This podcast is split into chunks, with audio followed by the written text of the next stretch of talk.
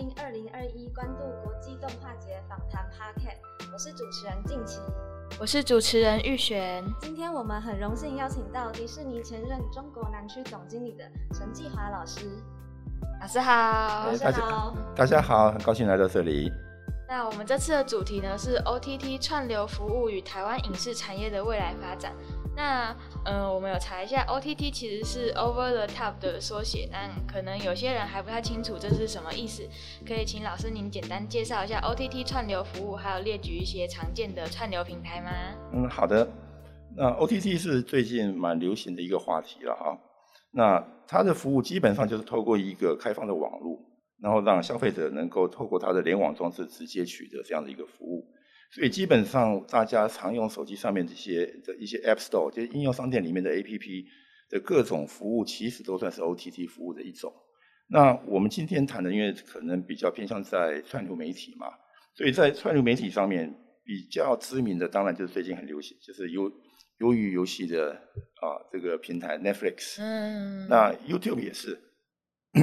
然后像 Spotify、KKBox，其实这些都算。那像即使一些电信公司，像台湾大哥大的 MyVideo 啊，基本上也都是，因为只要你能从这个 App Store 去下载的，它都算是。嗯，那我们很应该说很多 OTT 服务主要还是由欧美国家兴起开始兴起的。那 OTT 服务刚开始到台湾开始发展的时候，有没有遇到什么困难或是挑战呢？呃，一般最大的一个挑战应该是个使用习惯的改变。呀，尤其台湾的有线电视的普及率非常高嘛，那加上台湾的有线电视，其实它的使用成本相当低，因为大概都是一个有个政府有个收费上限在六百块左右嘛，那其实大部分都是五百多块，你大概就可以有超过一百个频道。那所以在这样一个性价比这么高的一个有线电视的服务之下，那这些国际平台的串流服务进来的时候，其实第一个挑战就是一个收费习惯的改变。然后第二个是消费模式的改变，因为它毕竟是通不是用传统遥控器了嘛，那所以可能对于年轻的一代接受度很高，但是对于大部分有线电视的观众，那这是一个很不一样的这种体验。那所以变成呃除了收费，那第二个就是如何让消费者去习惯这样的一种使用，而且它是 on demand 啊，就是电视是被动收视，那。这个串流的话，基本上是一种主动的来来收视为主，那所以这这是第二个挑战。那第三个的话是应该是还是盗版、哦、啊，因为对网络的东西，其实很多人其实有这个收视习惯的人，可能大部分是看盗版的，啊，或者是 YouTube 这些免费的内容啊，所以可能基本上是有三大挑战。那像是就是最近啊，台湾的那个迪士尼频道啊。他也确定要把那个电视频道给关闭了，那他就转型，他现在就是想要转型成 Disney Plus 嘛，对不对？哎，是的。那就是，就我们还蛮期待的，但有一点点不舍，就是然后借这个新闻，就是问一下老师，您觉得说 OTT 服务进入台湾之后，最受冲击的这些产业，啊，您又认为要怎么去应对这样的冲击？啊，这两方面来讲哈，那您刚提到 Disney Channel 的一个关闭嘛，那其实对迪士尼公司来讲。啊，透过 Disney Plus 是其实是提供给消费者一个更好，然后更符合现在这种收视习惯的一种呃呃，就是等于是价值服务。那过去迪士尼频道看到的东西，其实在 Disney Plus 上，我估计也都看得到，同时有更多。因为你在迪士尼频道，如果各位大概不太会看迪，应该已经过了看迪士尼频道的年龄了。但是 Disney Plus 你们可能都很有兴趣，因为有漫威嘛，嗯，啊有新有 Star Wars 嘛。那还有，其实还有更多啊，所以基本上它是一个更符合现在消费者的，然后是加强型的服务啊，所以如果两个同时存在，其实对消费者就比较混淆一点了。嗯那至于这样的 OTT 进来，对传统的电视当然一定会受到影响，因为消费者的时间跟金钱都是固定的，你一天就二十四小时，对不对？那我们一天每个月的可支配所得基本上也都是在有一定的范围。所以，当有个 OTT 服务进来，那有更好的内容，那要然后更吸引人，那当然就消费者就会慢慢的把他的时间跟他的消费移过去。那传统的有线电视，毕竟第一个说到是，呃，有线电视收视户的降低嘛。那最近的 NCC 已经公布了，又又降了，大概平均一年降三到五个 percent。那其实最高的时候，可能台湾有六百多万户的有线电视户，现在已经掉了四百多万户了。美国也是一样的问题啊，这是全世界的一个潮流。那第二个受到影响的一定是有线电视频道必必须透过有线电视系统，像大家可能你不同的地区有不同的系统供应商，那你的中间商的话，那它也是直接受到冲击，因为一样有线电视户，当它掉的时候，它的电费的这个订户的收入就会减少，所以这我觉得基本上这两个部分会受到比较大的影响。嗯，所以那我们刚刚有说到，就是关于有有线电视就已经呃使用的人已经渐渐有减少，那所以看起来就是人们在对于影视娱乐上的习惯已经有改变了，对不对？对对。对，那这样子呃，就是 OTT 服务进来台湾之后，这样子的改变，就除了对于使用者来说，那对提供者来说，这样子嗯，这样子的改变是好的还是不好的呢？呃，刚刚讲到使用者当然一定是更好嘛，因为过去的收视是以家庭为单位嘛，嗯，那固定时间。固定地点，对不对？你要配合电视的节目表来看你想要看的节目，嗯、对不对？那你只能在看你家里几台电视了嘛？就很受限制。就很受限制哈。那现在基本上 OTT 就是把你从家庭变成个人，嗯，然后呢，地点时间不受限制，嗯，哦，那装置也不受限制，嗯，所以现在常常发生发现的一个情况就是一家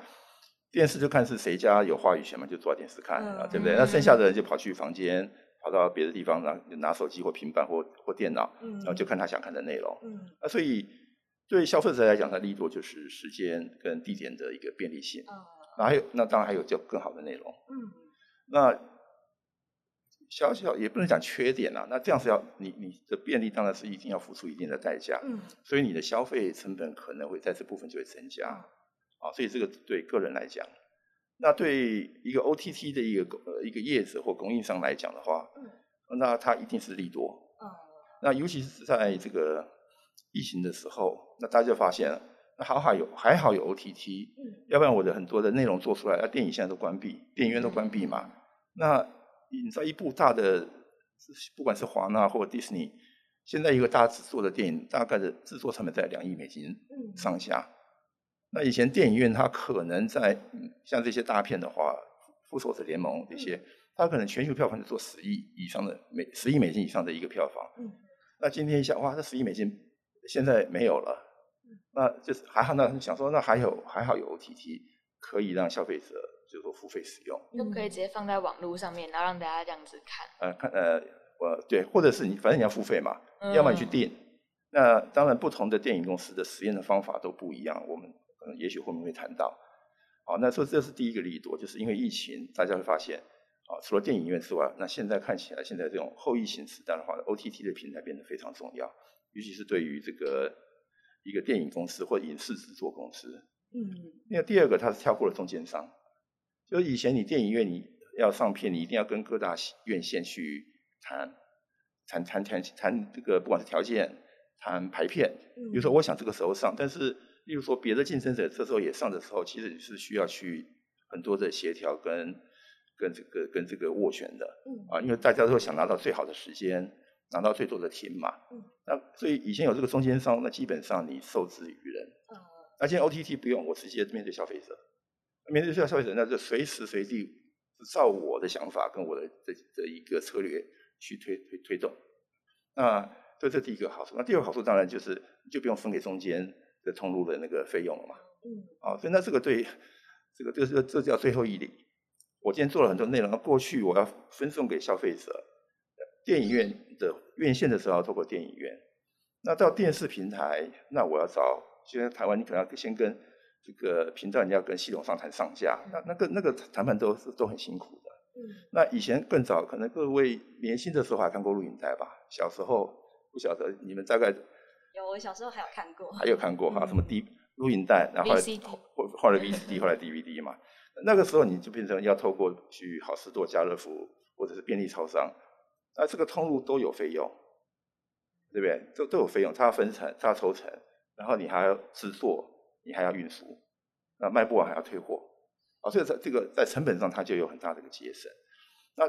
还有一点很重要的叫大数据，嗯。因为我直接面对消费者，我就知道说我不同的内容在什么时候被什么样的人收看，然后呢，看到什么地方他不喜欢跑掉了，所以它就有大量的数据可以让我们的内容制作者去分析消费者的一个喜好度，然后可以对他未来甚至在推广、在行销，甚至在拍片上，他要怎么去计划未来的方向，就有更直接的一个讯息的一个一一个资讯嘛。那他就不用像以前要做很多的市场调查，不用，因为所有都是每一个都是真正的使用者，不是样本，啊，所以这个这个就是它的很大的一个利多。那但它最大的一个挑战，就是做 OTT 频道平台成本非常高，啊，非常贵的。那如果你们在新闻上有看的话，第一个是你平台的架设，那到全世界各地让大家的。这个上网速度要这么的流畅，那同时要甚至要提供 4K，所以你的网络跟后台那些所有的这些设备费用是非常贵的，维持费用。然后每部电影电视上来都要本土化嘛，卡通片要配音啊，然后要上字幕啊，然后呢你同要同步了这么多，可能一两百个国家上，那这些都是很巨大的成本。那这是一个，那另外就是 OTT 你要让人家进来，一定要好片，要大片。要让他留下来，片要多，要有不断的好片，那所以片的制作的投入就非常高。啊，例如说在新闻上讲，就是说 Netflix 一年它目前的拍片的投资已经是一百多亿美金了。哦，光拍片的一百多亿美金，三千多亿台币啊，真的很多啊！对，你想它这个数字就很可怕，所以你没有一个国际平台，呃，那台湾最大的电信商、最大的公司，它做都做不起，因为你必须以世界为市场。嗯。啊，所以它可能最大的挑战就是，它后面的这个整个的投资是非常大，嗯而且回收期的风险是还是很大的，嗯因为你你没到那个规模你就赔钱了。嗯那因为刚才还有提到关于授权的这个问题，就我自己比较好奇的是，就是 OTT 这个服务，就是到台湾之后，它有没有什么呃相关的法规开始有确立吗？或者是有在研议之类的？之前好像新闻是看到 N NCC 想针对 OTT 做些规范嘛，因为过去看起来就是对于有线电视，对有线电视系统，我们有有线电视法啊，什么无线电视什么传播法，有很多的法令去规范这个电视业者，但是在 OTT 的部分其实是没有什么比较具体的，它相对就是比较呃没有什么样的限制。嗯，那现在有在讨论，但是这个牵涉到又又很多的问题，嗯，所以我想政府看起来是想在这部分有一定的规范，嗯，但是呢又不想把它就说掐得太紧，嗯，所以我觉得这个平衡是不不容易拿的，就还是慢慢有在进行。现在可能比较多的是在分级制啦，哦，就是说可能有些，如果你是一个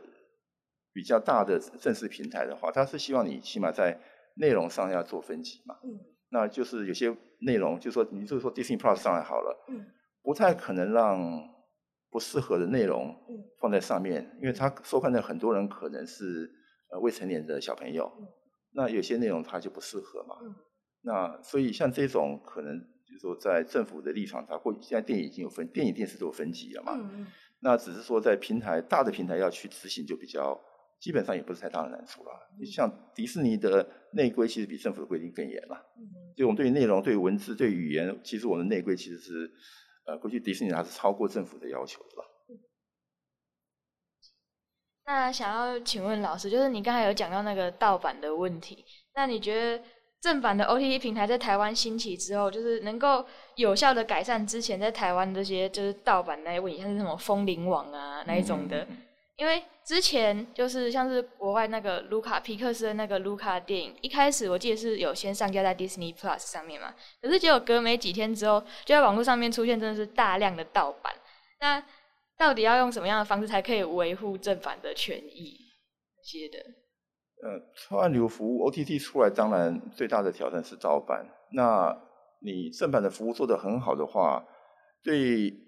它可以吸引一些原来看盗版的人过来，就是有些人他不见得是因为省钱的关系，他而是他很多想看的内容，他基本上在一个所谓的呃合法的平台上他找不到，那网络上又很容易找到，那这个时候他就很容易去看盗版，不是因为钱的关关系，而是因为这个取得性的问题。那像 Netflix 或这些平台出来之后，那因为它有很大量的内容嘛，那而且最主要，因为他自己的剧一定是首首播嘛，有很多人看盗版是因为他想快嘛，他不是因为便宜，而是说我就想追剧，而一说像鱿鱼游戏，那大家就说这追剧我没法等啊，那所以在合法平台，如果是他自己的原创剧，那他一定会最快，所以他跟盗版比，他在速度上可以赢盗版也许一天，大概我们过去看大概就一天吧。那一天的盗版，它你一旦这个平台上，它就有很好的一个正版的原始档案，那就可以大量的在网上散布，所以你只能抢就抢一天。那我想问一下，就是那为什么？我想了解一下，就是为什么当初迪士尼会决定说要把这个电影首先就先发布在那个平台上面？呃，你说之前的几部嘛，哈，对对对对，不光是华纳也做了嘛，哈，华华纳的那个《神力女超人》一九八四嘛。它其实对电影公司来讲，过去一直有一个，起码对迪士尼来讲，我们过去也曾经就说想象过有一天有这个世界哈，就是说当我一部电影出来的时候，有没有可能在所有的平台同步上线，除了电影院之外，啊，就说今天只要你想看，那你说有些人不见得方便进电影嘛，进电影院嘛，例如说今天你家里有幼儿的话，那父母肯定进不了电影院的，但是他又想看。对不对？那以前就说，那、啊、你电影院完了，可能等 DVD 啊，DVD 他就可以去买了。那那可能是三到六个月以后的事啊。那所以我们以前想过一个一个一个画面是说，如果在电影上市的第一天，你要看电影的就去电影院，你要在电视上看、手板手机上看的，你就同时看得到，只要你付费，对不对？就只要你付差不多的，就相当合理的价格。那我就让你同同时在任何装置都看得到，啊，这个是一个可能就是说我们叫做一个很终极的一个好像看起来不错的一个画面，啊，但是因为我们每一个产业的形成，它有很多相关的产业会受到影响，例如说电影市场，啊，电影市场一年全球有四百亿美金，那四百亿美金，那你今天做这个事，那基本上那电影院它肯定受到很大的影响。呃，一定会有很多的反弹。好，那那你刚刚讲到说，为什么现在迪士尼啊，迪士尼或者是其实不光迪士尼，呃，环球也做了，华纳也做了，啊，然后甚至那个索尼也把他的，Sony 也把他的那个，就是 Tom Hanks 那部那个叫叫 Greyhound，因为台湾没上电影嘛，本来是院线的，后来卖给苹果嘛，Apple TV 就他就直接上 Apple TV 了。原因就是说，因为疫情，刚刚讲过了，那电影是非常贵的一个投资。那我今天电影院的这个重新的营业看不到一个时间，但我那个片子一直拍啊，一直堆啊，都是钱啊。所以这个时候就促成电影公司去做新的尝试，就算是比较快的，就是回回，就是把把那个东西回本这样。就尽量就说，第一个他也知道回本有点难呐、啊，但是你放在那边不上也不是个办法。那就把一些过去想试验的东西，利用疫情，反正电影院也没开嘛。那我做的话，你会有反弹，但是我没有实质的这个所谓商业上的一个损失，因为电影院现在没有票房，对不对？那所以变成就是说，这样做，老实讲，电影院虽然它会反弹，但是它也谅，它也能谅解说你必须做一些东西，要不然如果电影公司不存在了，电影院就没有，就就它就没有这个这个产业就没有存在的价值，因为它更上游出问题了嘛。那所以，也是利用这个机会，第一个，你必须另外找寻一个可行的一个方式嘛。那第二个就是，他以前可能也想做，但是因为这种谈判这种这种啊，有些叫做我们的一些惯例，你你在那个正常时候你你打不破，啊，那你对吧？你也不敢试，因为这个东西叫做两军对战对峙嘛，在僵持上是不敢动的。所以利用这个疫情，他就顺便做了实验。但你可以看他最近开始回调啊。就刚才讲，像院院线开幕，他说啊，现在我有四十天、四十五天或三十天的一个窗口期了，但是他已经把过去三个月的一个窗口期的这样的一个惯例，已经挤压到四十五天甚至三十天了。所以疫情，那可能电影院也发现，到四十五天对他的票房好像影响也不大。那以前不敢做嘛，啊，那电影电影公司讲说我我做给你看实验，大家还是有点怕。那今天因为你不得不做，做完之后发现，也许它的影响。没有你当时预期的那么大，那反而对电影公司或者电影院来讲，也许在某个条件来讲，它还是双赢。所以那这样看来，我们现在这个说后疫情时代嘛，嗯、那它对 OTT 的发展总体来说都是嗯好的影响吗？呃，整体来讲就是加速了嘛，因为你看你你看 Netflix，因为疫情它的用户全全球的用户已经超过两亿了嘛，嗯、然后呢 Disney Plus 它全球的用户它是二零一九年十一月，呃不到两年时间它正式上市，那到现在它也破了也一亿多了嘛，那但但 Disney Plus 因为品牌非常强，所以它可以在差不多一年到两年的时间就达成 Netflix 差不多七年到十年时间达做到的用户。啊，当然显现出迪士尼品牌的一个一个威力了。那其实现在台湾就也有在慢慢发展自己的串流表，像是像是那个刚才老师您提到的那个 My Video，那像是之前的台湾有一家娱乐公司，他把他的那个脱口秀授权给那个一个串流平台上面播放，但是他们开出的那个价格其实就是就是三百五十元，然后只有限时两天。它其实相当于说是 Netflix 一个月订阅，就是其实已经差不多了。那我想要问说，就是到底为什么会有这样子的一个落差？那 OTT 在台湾跟其他国家的发展还有需求上面又有什么样不同的差别？我想价格它就变成一个需供需的问题了，就是说你价格你可以定任何价格去去尝试嘛。比如他定三百五，他可能把它当做一个剧场的一个概念，就是你你要来听我的脱口秀，你进来买门票，那我。但是因为各种原因嘛，那我现在只能在线上播出，那所以我用这个方法是三百五，那我看看可以卖几张啊？那剧场可能一个剧场进来几百个人嘛，那他想说，那如果能够进剧场的人，毕竟他的地理限制、时间限制，那所以只能几百个人。但是如果我放在网络上，我是面对全世界，那也许这个我可以卖两千张，那我就划得来。啊，但但是我讲这是一个，因为没人知道结果会是怎么样。所以每一家公司都是尝试，然后呢，有点像摸着石头过河啊。我反正我就试一下，那看反应不行，我再调整。啊，所以它大概是这样的一个，我想概念嘛，就跟像刚讲，不管是迪士尼或者其他的各大影视公司，呃，国外的、台湾的啊，呃，都是类似，都是在尝试不同的做法。因为毕竟每家公司的经营的策略跟目标不一样。啊，那刚刚提到就是说那。台湾跟其他国家的在这个 OTT 上的发展会有什么不同啊？对对对。那我觉得台湾，我们过去在看的话，台湾其实是一个很适合发展 OTT 的一个市场啊。原因就是第一个，我们的网络的普及率非常高，对不对？不管是有线或无线，嗯，而我们在不管是捷运站啊，我们在商场啦、啊，我们到家乐福、我们到麦当劳都有免费网络啊，啊，所以这个普及率非常高，而且算是成本低廉。因为大部分地方可以几乎都是免费，你们在学校也可能也都是免费，这是 WiFi，对不对？那你去哪里到捷运站也免费，到到了去吃饭的地方免费，所以连你四 G 的流量或五 G 的流量都不用花。所以，然后第二个是我们的装置数非常多，就台湾平均有的手机的这个基本上是百分之百了，对不对？然后甚至有人超过一支两支，那还带平板还带电脑，啊，所以这个是一个非常适合发展 OTT 的市场，比大部分国家好。好像有些地方的网络非常贵，非常的不普及。这国家这土地越大的越困难，因为它的投投入成本太高。嗯。那我们台湾消费者，我觉得相对来讲的素质上也比较平均，也比较高。所以对这种新的这种应用，它接受度很快。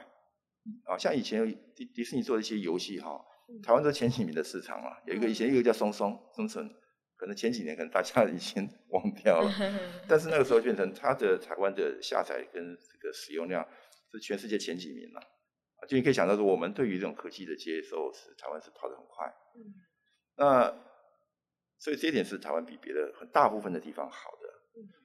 那但是台湾一样最大的问题就是我刚才讲，我们有线电视，就是台湾的很多东西都强调性价比，嗯，那强调性价比的情况下，就是我们过去。很多东西的价钱都是很多东西都物美价廉，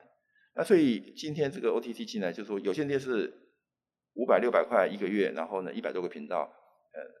全部在上面了。那今天好 Netflix 进来一个月，现在最贵的要三百九嘛，啊像家庭套餐就三百九，然后呢 Apple TV Plus 呢，你现在是买它的装置，它就给你现在是三个月嘛，送你三个月，呃、但是之后它价钱也不便宜，以它的内容来讲。那 Disney Plus 现在会多少钱呢？呃，也就是说每一个都要分开付，就是你看它也付个三百九，然后你啊 FTV 然后你买手机就算了。那你今天啊、呃，你说台湾大哥大或中华电信，它现在它的 MOD 它也是有些什么西区一九九、电一九九，也都是一两百。那你就是一包一包一包买，那你到时候买个七包到八包，哇，随便你可能就两千块了。那过去是六百哦，那现在啊变成这样，所以这个门槛相对来讲，就会对消费者来讲，或者是对业者来讲，就是就是一个呃，算是一个新的局面吧。嗯。那可是那个老师，你刚才说到这边就是很适合发展 OTT 平台，可是其实我我有点想小疑问，就是可是我们就是台湾的人数跟其他国家比起来，真的是算少的。那这样子的话。会有什么影响吗？台湾的话，就是做平台，我们大概没有办法。就好像你，我们除非你是以世界为一个市场，例如说台积电，他做世界的生意，那他做的东西，他是跟所有这个全世界的各个大厂去做啊。所以虽然台湾的本身市场很小，但是它可以做成世界一流的厂商啊。所以，所以他必须做世界的市场。但是在平台的部分，就台湾就我刚讲，因为那个成本非常高。那你台湾国内的市场，老实讲，没有一家能够跟国际平台竞争，因为那个资资源差太多。而且你要想哈，这些美国的这些大公司，迪士尼也好，华纳也好，它都是几十年甚至上百年的公司，就是说，它不是光现在每一年拍的电影，而是过去几十年来它累积的电影就那么多了。你说漫威现在就拍了多少电影了？那你每几年来播一次，对很多消费者来讲，他都是还就是觉得很好看。对，那说那迪士尼的卡通片都不用讲了，对不对？美女也说，什么狮子王、小美人鱼，它再重新以前是用二 D 动画画，那今天我用我用真人加上这个所谓电脑的 CGI 再做一遍，它票房还是很好嘛。所以它是拥有很大的一个我们叫库存，然后它有很多的 IP 累积起来的。那这种它在做平台，就是说它在强度上各方面就有很大的优势。那台湾市场太小，那加上过去我们因为有线电视收费不是很高。那所以我们的国内的业者，老实讲，他的制作的预算越来越小，啊，越来越小，那你就做不出好东西了，对不对？你我不想啊，你就就在你们出生的年代，台湾的音乐是非常好的，对不对？我们当时不管是李宗盛啊，或者我们这这些知名的一些，就是说民歌，现在几时了？当时他的音乐是基本上是全世界的华人都听的，所以他的市场不是台湾啊，啊，所以当时的阿妹也好，或者是啊等等。就说他的市场是全世界可能华人，甚至有一些非华人。那所以我们那时候的音乐产业就很好，啊，所以这个可能市场就在台湾来讲，可能要拼的就不是平台了。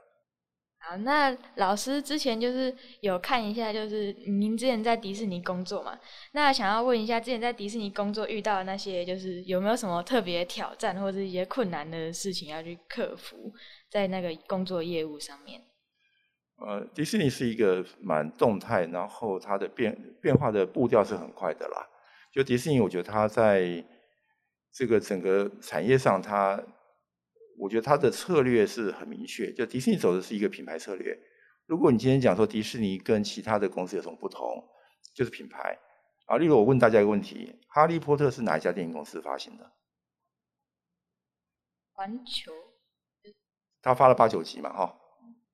华纳，哦，啊，那复仇者联盟是哪家公司发行的？复仇者联盟，漫威的嘛，对不对？啊啊，这么讲，白雪公主好，呃，狮子王是哪一家的？迪士尼的。对，冰雪奇缘。也是迪士尼的。呃。还有什么一零一忠狗啊？这这个比较旧了啊。小美人鱼、美女野兽，大家耳熟能详的，都是一听就迪士尼嘛。甚至有很多人认为史瑞克是迪士尼的，啊，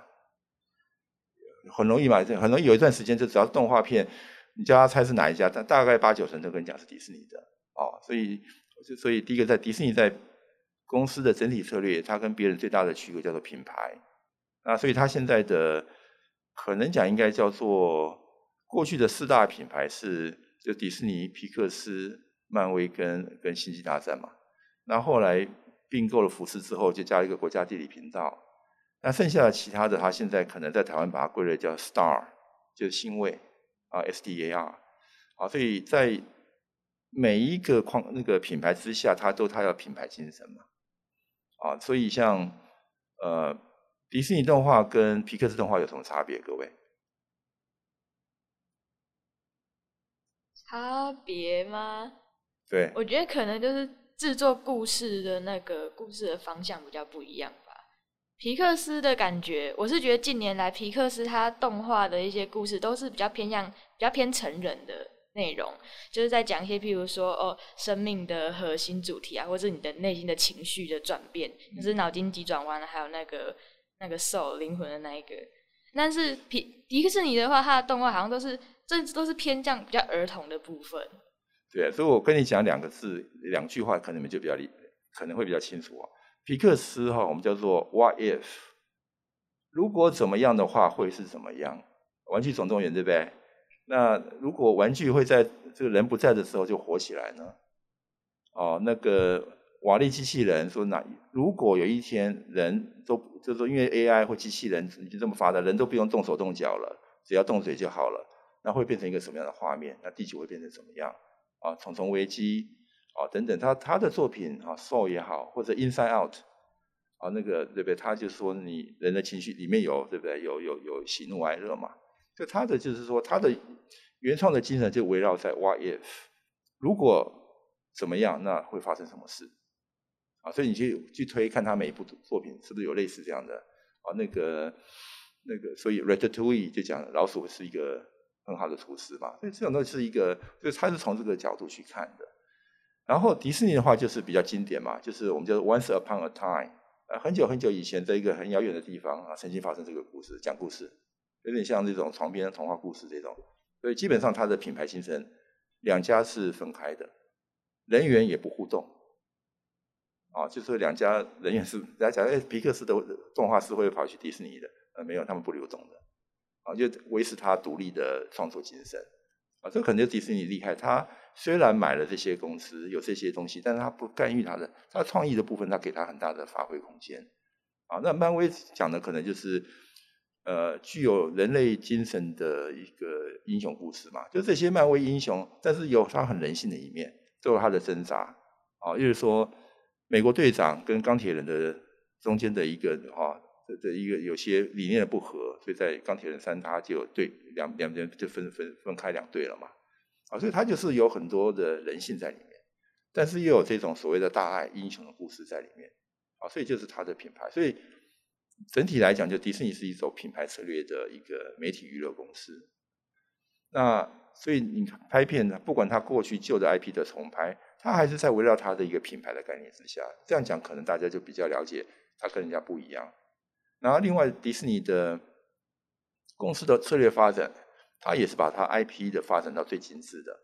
电影完了以后，后面的平台其实跟大家都一样，那差别在于品牌嘛。那它更厉害的就是，那所有受欢迎的电影角色人物，各位会在迪士尼乐园看到啊。那所以，当大家去迪士尼乐园，例如说你看到米米奇在门口欢迎你的时候，你你如果你们有去过的话，你会发现，那小朋友看到超开心的。就很很很快乐，就是说啊，这个米奇，然后看到巴斯光年，看到乌迪，看到这个呃睡美人，啊，大家就非常兴奋啊。所以这个元素就是别的乐园没办法跟它竞争，因为它里面有太多的故事跟情感跟消费者是连接的。所以当你到乐园的时候，你感觉进入到了它你小时候你最喜欢的动画故事的他们的世界里面了。所以在这个情况下，所以迪士尼对于品牌的要求也非常大啊，就是迪士尼对。我们有个叫品牌管理部门啊，就是我任何要使用到迪士尼的品牌或这些人物的时候，都要送送批的。他只要认为你跟品牌精神不符，就不他就他不会让你做。所以对于品牌的保护，那迪士尼是做的非常的，我跟你讲，做的非常的深，做的非常严格。那所以在这延伸，就刚才讲，那那知道大家知道迪士尼有游轮吗？有有哈哈，有跑有跑什么地中海的，有跑那个加勒比海的，对不对？那迪士尼还有度假村，嗯。哦，那但迪士尼最大的还有一个就是大家去到处看到的授权商品，啊，那授权商品是迪士尼是说 IP 授那个，例如说优衣库的衣服不是迪士尼做的，它是授权那个人物角色给优衣库去做，所以授权业务迪士尼也是占全世界授权，好像 我印象没错的话，全世界授权商品销售百分之五十是来自迪士尼的一家，啊，你就可以想到这么多，对，啊，所以它是一个很特别的公司了。了解。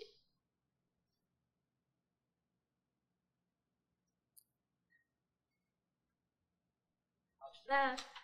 就是呃，因为老师之前就是在那个是担任就是比较偏向是家庭娱乐啊、电影、电视、商品那些授权行销嘛。那在这些工作上面呢，有什么特别有趣的？有遇过什么特别有趣的事情吗？呃，对了，刚刚你有问到，就是说我在进入迪士尼中间有，其实迪士尼刚讲呃品牌之外，就是我们的组织的改变很快了。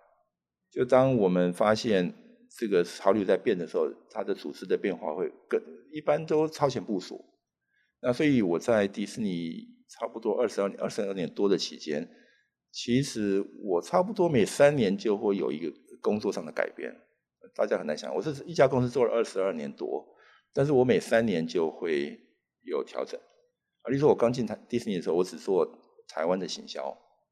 啊，那后来诶差差不多就两三年，然后我们当时因为呃中国大陆那边市场开始要进去嘛，那那时候就呃让台湾的我们这个团队来来负责，所以变成我就三年左右就负责中港台的行销业务，然后呢差不多也过了三年，然后呢我们当时东南亚组织调整，他就把东南亚的就是代理商的业务又并给到台湾。啊，所以就变成我从只做台湾的行销，后来做大中华，然后后来东南亚加进来，印度加进来，呃，韩国加进来，所以到时候那时候包括印度，我我我们也要去出差，也要去跑，所以这是光在家庭娱乐我就这样就差不多三次的变动嘛。然后后来又我差不多在台湾待了十年，就被他调去上海，啊，因为我们上海成立总部嘛，啊，调去上海。呃，还是负责亚洲区的这些呃家庭娱乐，然后后来又被调回台湾来负责，就呃做叫做媒体发行了。就是当时台湾主要就是把一些相关的业务跟发行业务合并，然后那我我回来负责，那就牵涉的范围就包包括电影的一电影院线的发行，然后呢呃媒体除了家庭娱乐，就是包括传统媒体、新媒体。包括 DC 频道的有线电视的上架，然后刚刚讲了跟 Netflix、跟 iTunes、跟 Google、跟中华电信、跟台湾大哥大、跟爱奇艺的这些这些合作啊，都我就变成我负责了。然后呢，过了其实几年，我又调到深圳，呃，去负责。那当时我们又组织改变，然后呢，要把中国分成几个区，那我再调去呃，就是当时南区嘛，就是在调调我到深圳去开开设一个华南区的一个分公司。啊，所以就可以讲，就在迪士尼就是不断的变，因为唯一唯一的不变就是我们一直在变。哦。所以，所以在迪士尼来讲，我们的组织的这种变化，相对于别的公司就快速很多。老师，那我想要问一下，就是你在那个业界工作，就是二十年这么多年的时间，那那些宣传的部分，就是有没有跟就是跟随时代，有没有什么特别转变？像像是譬如说到后来现在已经网络普及了嘛，那在它的应该说怎么说经费上面会不会变少之类，就是变得更容易去做宣传？在行销的部分，像我刚开始做的时候，家庭娱乐时代，其实那时候的行销跟今天来比就简单很多了，因为以前基本上一个叫做。呃，你做我们叫做 above the line，就是那种呃广告的部分哈、其实大部分你就是上电视广告就够了，然后也许有时候偶尔上一些户外广告。那电影院电影部门做的除了这些之外，他们常做的就是叫做在捷运站啊，在公车的那个车车厢上啊啊这种。那他就过去你做这些大概差不多过了，也许从电影杂志上一些平面广告。那到了今那那到了今天的话，其实行销的预算因为数位化的关系，其实是更难，其实是难度更大。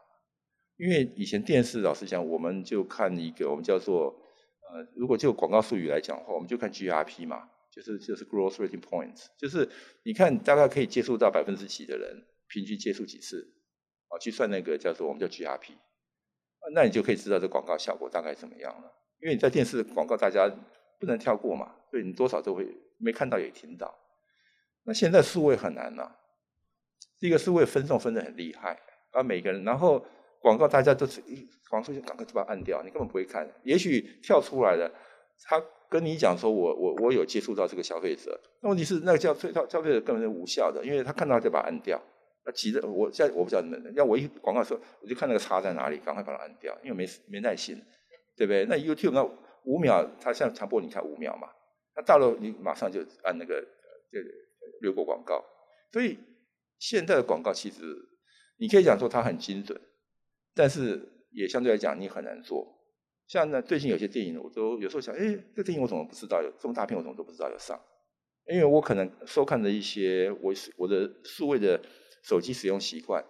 他在设定目标的时候接就接触不到我了。尤其现在这种现在这种分送分的，就是说精准投放，因为分的很厉害，那反而太精准了，变成很多潜在客户反而看不到。所以这算是大数据的缺点的部分吗？我觉得这是目前数位行销碰到的一个比较大的挑战，就是比较多的很做搜，就是说搜，就是说关键是搜寻啊，呃，或者是。Google 嘛，那脸书大概就占了大部分的广告预算了嘛。那那他的问题就是说，那个有效性到底怎么样？那你是比较难评估。那还有它的接触面，那以前是散弹打鸟嘛，对不对？就是我一打出去，反正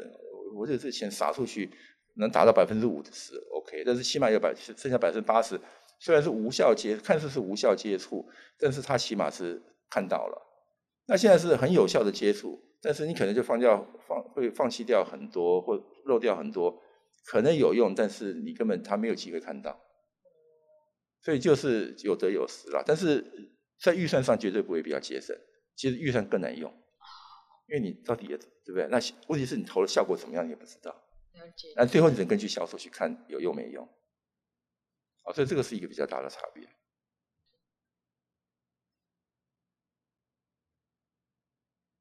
还有就是，我有比较好奇，就是因为呃，老师刚前面有提到，有提到很多迪士尼官员他们在经营品牌精神的部分嘛。那我很好奇说，老师在迪士尼工作二十二年，那这二十多年来，他的品牌精神跟他想要发展的方向是一直都是一样的吗？或者是说，在这一段时间之内是有变动的？迪士尼有它有几个时代了，就是在创办人华特迪士尼本身他去世的时候，然后到差差不多从近有十几年，我觉得他当时是比较没有一个比较具体方向。后来有一任 CEO 在一九八四年，有一个叫 Michael Eisner 的上来的时候，他有那个时代是把迪士尼动画复兴了，所以后来的狮子王、小美人鱼就是他的时代。那到了差不多零五年的时候，那个有一阵子也是基本上也是就是慢慢的那个方向感有点模糊了。然后后来刚好那接任的那个 CEO Bob Iger，那他就提出了三大策略方向。我刚刚没讲到哈，就当时他的就是公司里面的人都知道，就迪士尼当时这个 CEO 就是我问三大策略，第一个就是创意，他要把就是要因为我们是一个娱乐公司，所以创意。一定很重要，所以他创意。第二个叫科技，因为科技的影响对我们行业非常大，所以他对于科技，他认为是要去拥抱它。啊，第三个就是走全球化，因为他以前在我刚进迪士尼的时候，其实迪士尼的主要的收入是来自美国、北美，国际市场占的比例非常小，你们很难想象。我进迪士尼的时候，我那个跟美国比哈，这个国际市场很小的。啊，所以在那个后来那个 CEO，他就是三大策略：创意、科技、国际化，那造成今天迪士尼的地位。啊，就在这种大的一个三大策略之下，他就很明确知道，我要，比如说在科技上，就 iTunes 的那个美剧上 iTunes 支持 iTunes，迪士尼是第一个，嗯，就他勇敢的去去去去拥抱这个科技，他并没有排斥它，嗯，啊，所以很多新的尝试，他都比比别人更更更敢去做尝试。了解那因为刚才有说，就是当初他其实迪士尼当初不是那么的国际化，呃，这样说啊，国际化。那那后来他们是怎么把它推展到全世界？像到现在我们就是大家男女老少皆知这样子。是怎么样的一个过程？就国际化的情况下，他在这个策略下，他就成立一个当时就我们叫做迪士尼的国际部啊，嗯，就有个专职部门来负责整个国际市场的开发，嗯、那所以他在组织跟人力上就做了比较很大的投入。所以我刚才讲嘛，呃，新的 CEO 零五年上任，我我然后差不多零五年那个时候，我们比如说在很多各地有潜力的，我们叫做新兴市场就设立了总部。所以我那时候就调去上海嘛，嗯、就在这个大战略之下，就把很多的资源 往这种要主推的大市场去移动。嗯、那那初期肯定是要做做很大的投入，所以我就变成，呃，我记得零五年之前迪士尼在上海办公室只有三个人。嗯。那到现在大概啊，乐园不算了哈，如果你连乐园上来，它可能超过一万人了。嗯。你就可以想象一个十五年前只有三个人的。这个一个一个一个一个都市，就是说这个这个市场我们只有三三个员工，然后到了现在超过一万个员工十几年，那就知道他投入有多大了。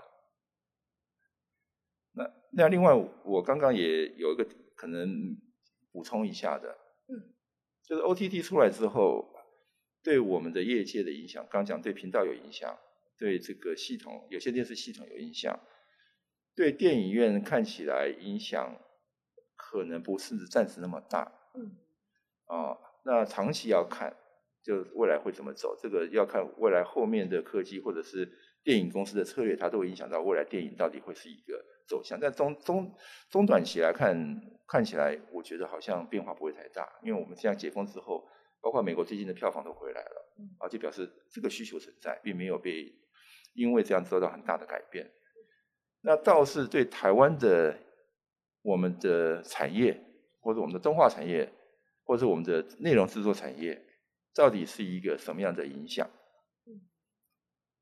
那我个人认为，因为 OTT 平台进来之后，对于内容制作或创作者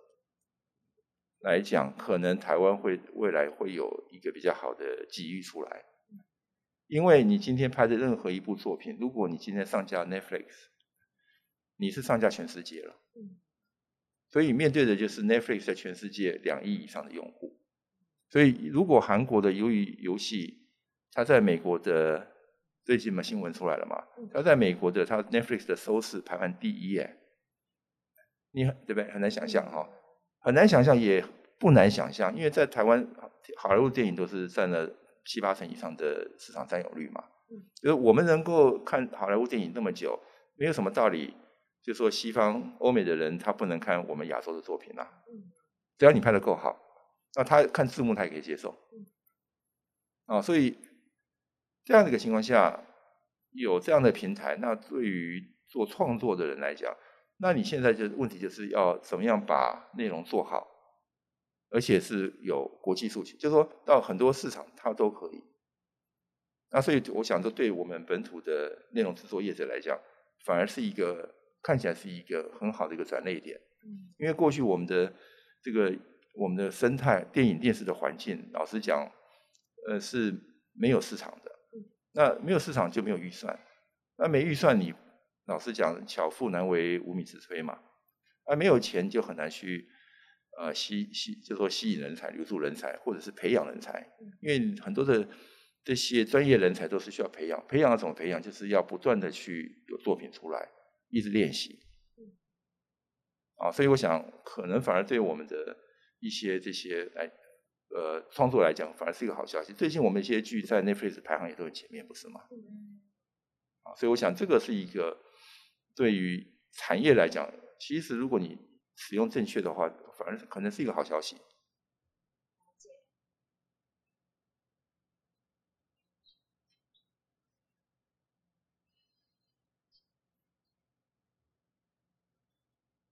当然，尤其你在想哈，除了 Netflix 之外，那当 Disney Plus 进来，然后呢，HBO Max 嘛，H 完了 HBO 也成立 HBO Max 嘛，最近也准备在欧洲上市了。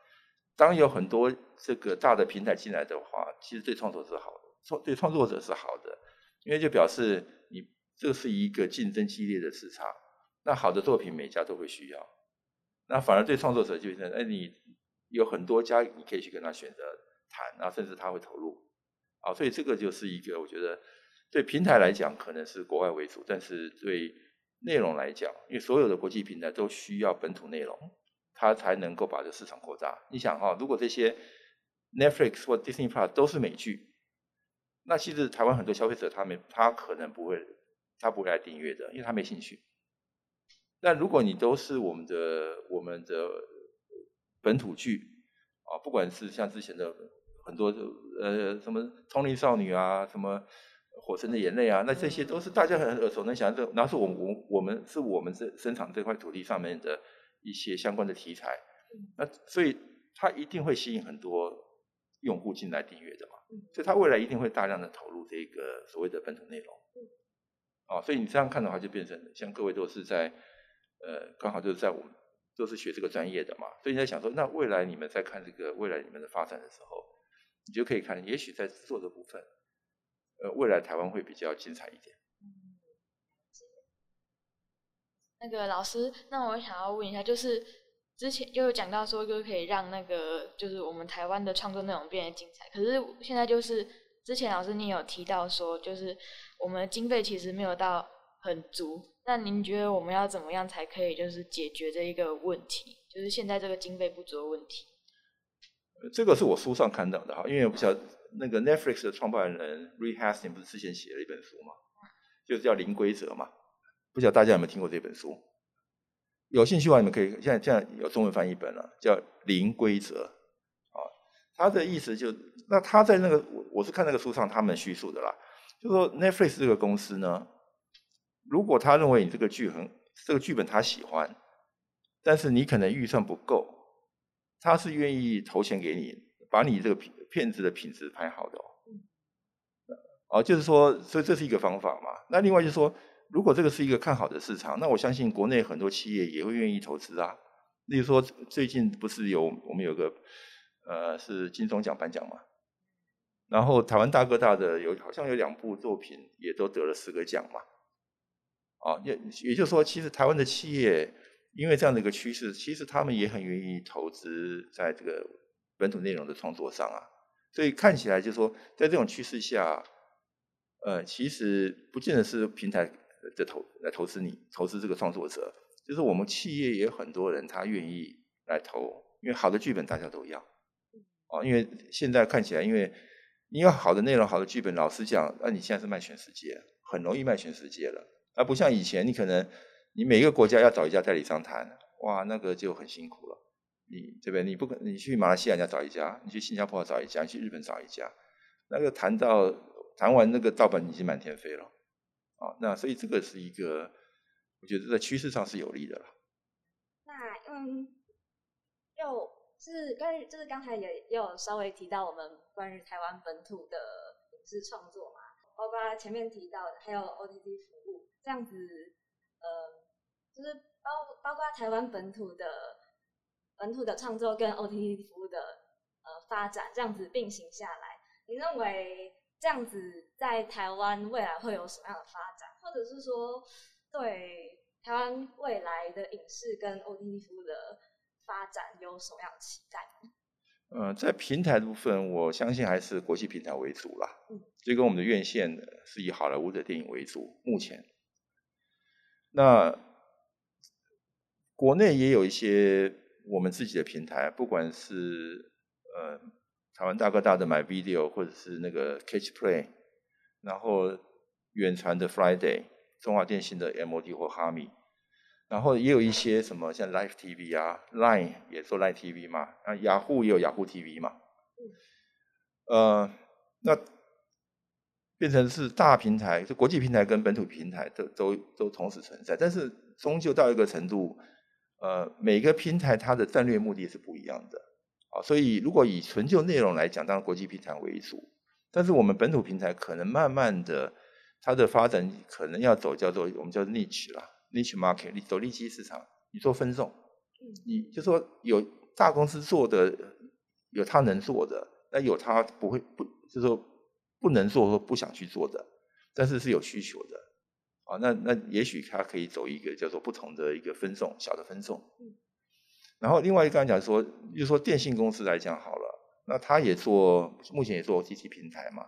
但是他做的目的战略目的基本上还是希望你订他的五 G 的服务、手机服务，或者是他的宽频服务嘛。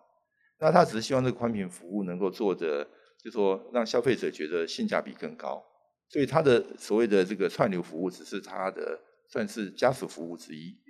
所以他的对他来讲，这个东西并不是主力。他的真正主力是宽频业务。啊，真正的手机，这是你去签两年约，对不对？然后这是它的主要收入。亚马逊也是啊，就像刚刚我们没提到的亚马逊，呃，亚马逊其实全世界以用户来讲是第二大，好像大概是一亿七千万户左右哦，啊，目前还比迪士尼 Plus 高。那但是他做的是在，因为台湾没有亚马逊的，大家比较不熟，因为在亚马逊国外有个叫做 Amazon Prime，就是它是一个会员服务。那你缴了那个会员费之后，你在它的上面订的所有的产，这个运费就免免运费嘛。然后呢，它的送货速度还会比较快。那他现在做了一个 M，就是说说 Prime Video 呢，就说这个时候我还送你一个这个所谓的串流服务，让你这个所谓的会员哈是觉得性价比也很高，